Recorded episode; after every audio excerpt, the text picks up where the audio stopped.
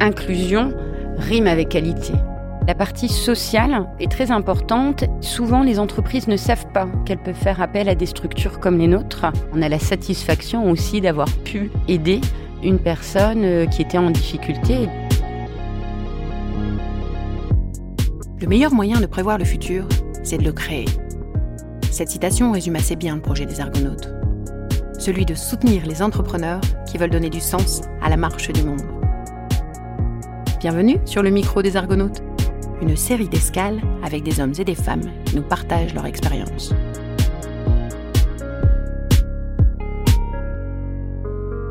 Bonjour, je suis Sabrina Nechaf et je suis ravie de vous accueillir dans mon escale consacrée à l'inclusion des salariés en insertion professionnelle.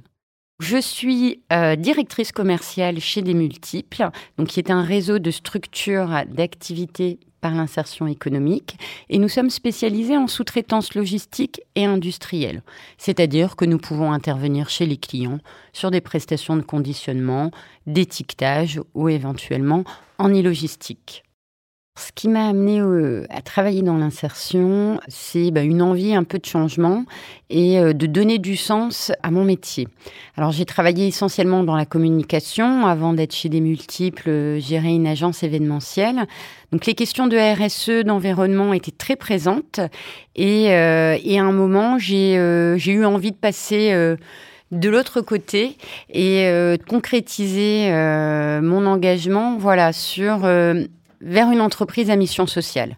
Et ce qui m'a plu chez des multiples, c'était vraiment cet engagement pour les personnes en difficulté et tout ce qui était mis en place au sein de, la structure pour aider ces personnes.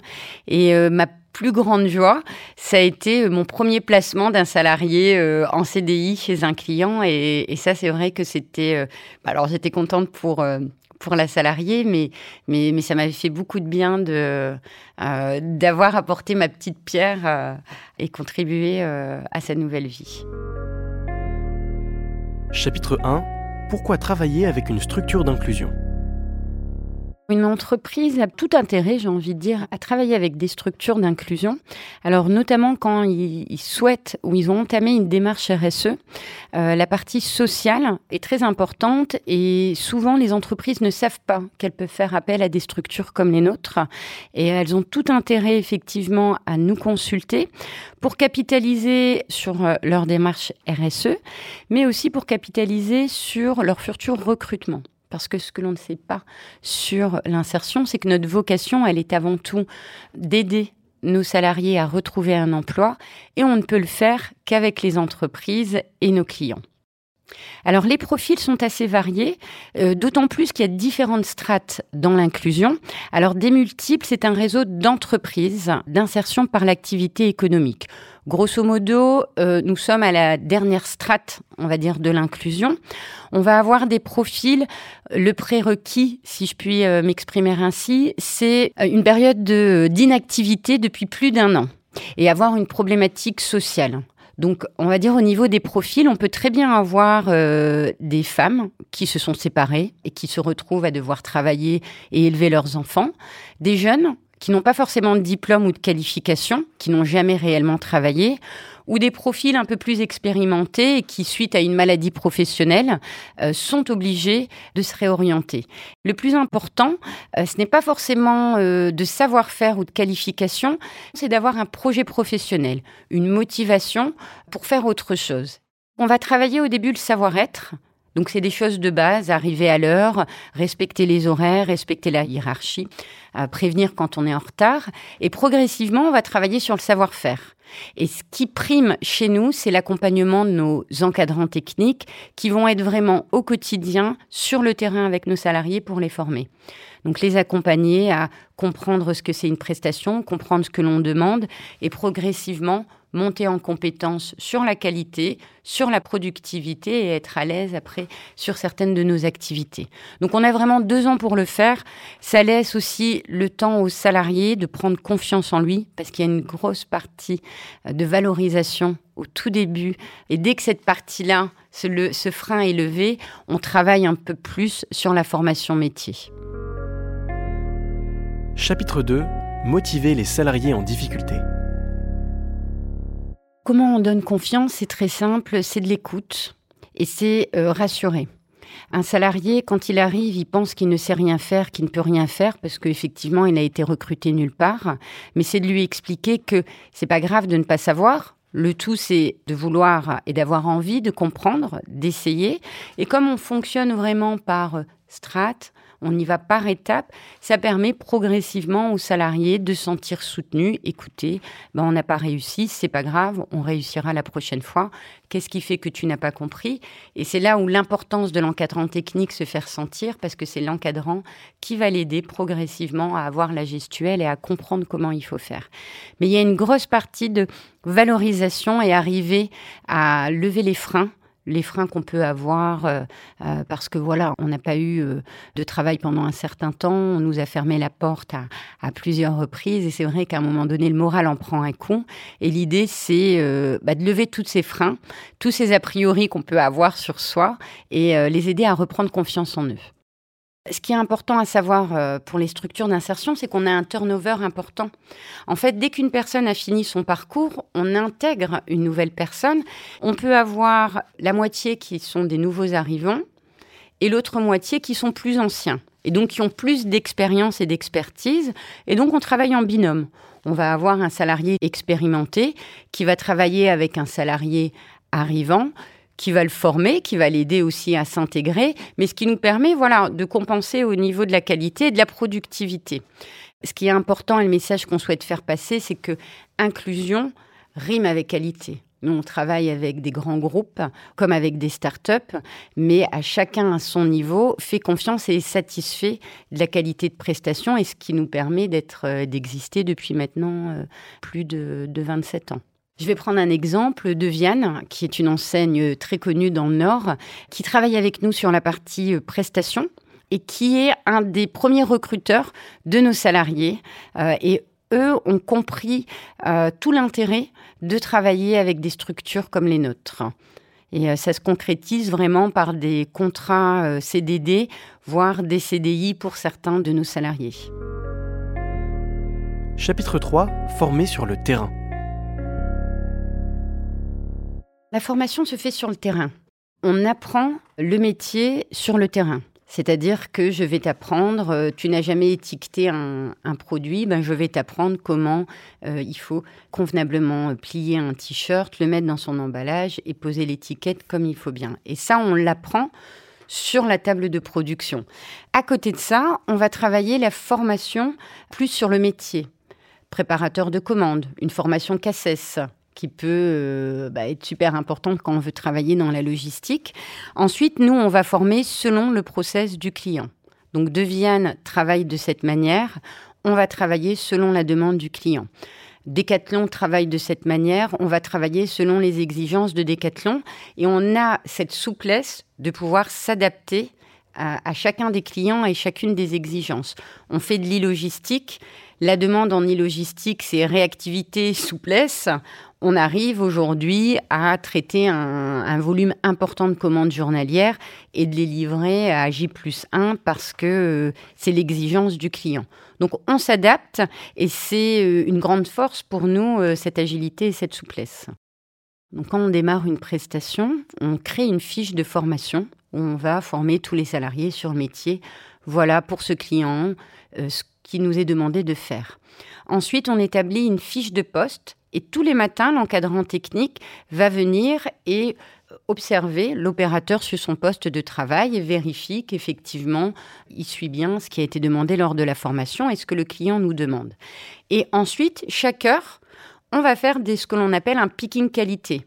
Et donc, on va aller prendre de la production du salarié et vérifier un certain nombre de pièces. Si c'est tout OK, on part du principe qu'il a compris.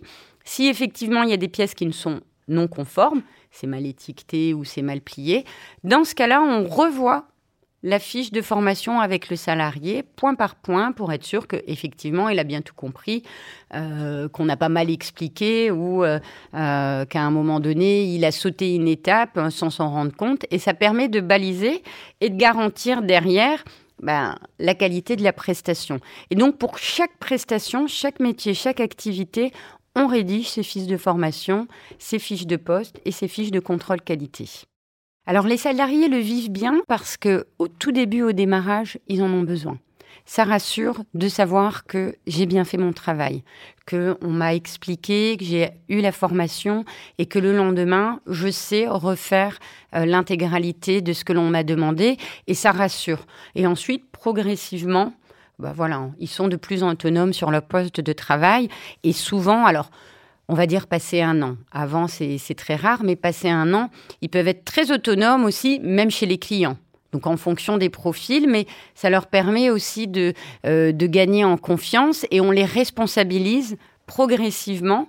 Euh, le mentorat, on va dire ancien salarié, nouveau salarié, ça permet aussi de rassurer le nouvel arrivant, mais de valoriser aussi l'ancien qui transmet un peu son savoir euh, à une personne qui était dans la même situation que lui. Chapitre 4 Réussir l'intégration de nouveaux salariés.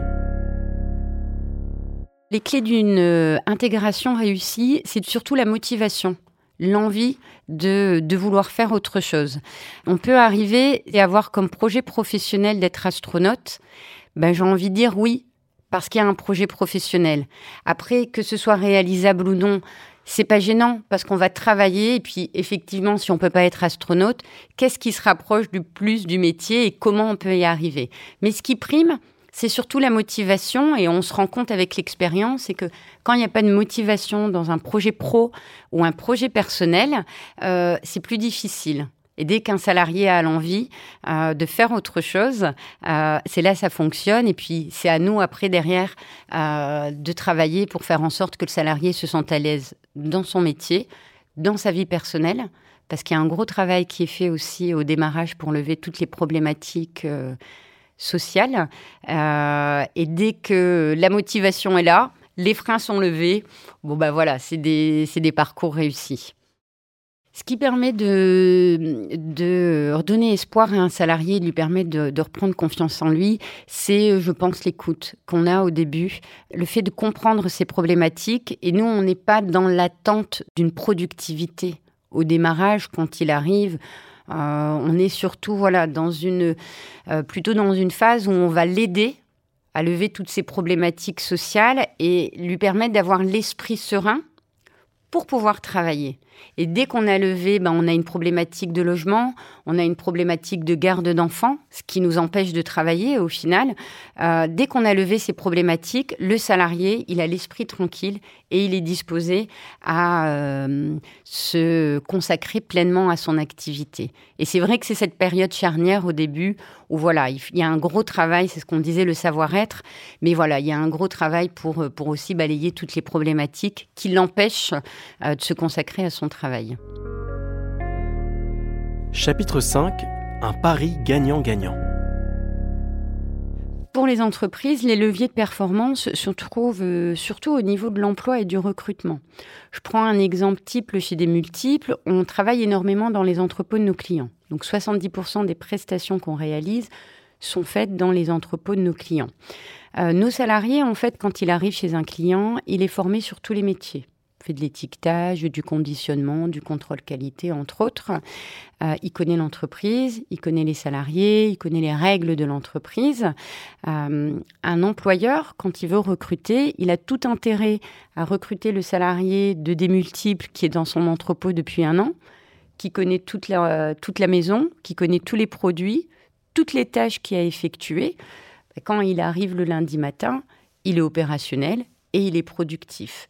Et là, euh, il y a un réel intérêt. Et ce qui est important, c'est que nous, pendant les deux ans de parcours chez des multiples, c'est nous qui supportons la formation du salarié. Et les partenariats qu'on a avec nos clients, quand effectivement j'ai un client type de Viane qui a remarqué un profil qui l'intéresse, on va travailler avec le client sur euh, les bagages supplémentaires qui sont nécessaires pour le salarié pour intégrer la structure. Donc souvent, c'est on parlait du CACES, mais ça, c'est un sésame quand on veut travailler dans la logistique. Donc, on va travailler avec le salarié cette formation-là un peu avant la fin de parcours, comme ça on est sûr, euh, quand il intègre l'entreprise, il est opérationnel dès 8 heures du matin quand il prend son poste. Et c'est là où c'est un vrai avantage pour l'entreprise parce que c'est un gain de temps, c'est un gain d'argent. Et derrière, euh, ben, on a la satisfaction aussi d'avoir pu aider une personne qui était en difficulté et de lui permettre de redémarrer une nouvelle vie au sein de l'entreprise. Dans les prochaines années, bah, j'espère qu'effectivement, on aura beaucoup plus d'entreprises dites classiques qui feront appel à nous euh, notamment euh, pour de la prestation, mais pour leur recrutement, parce que c'est vraiment euh, un levier de performance pour les entreprises et ce serait super que de plus en plus de d'entreprises en prennent conscience. après, je pense que nous, on a tout intérêt à, à se développer et à s'orienter vers les, les métiers de l'économie circulaire parce que c'est des métiers d'avenir, c'est les métiers que l'on aura dans dix ans. On le voit euh, beaucoup maintenant et on est beaucoup sollicité, nous, sur ces sujets.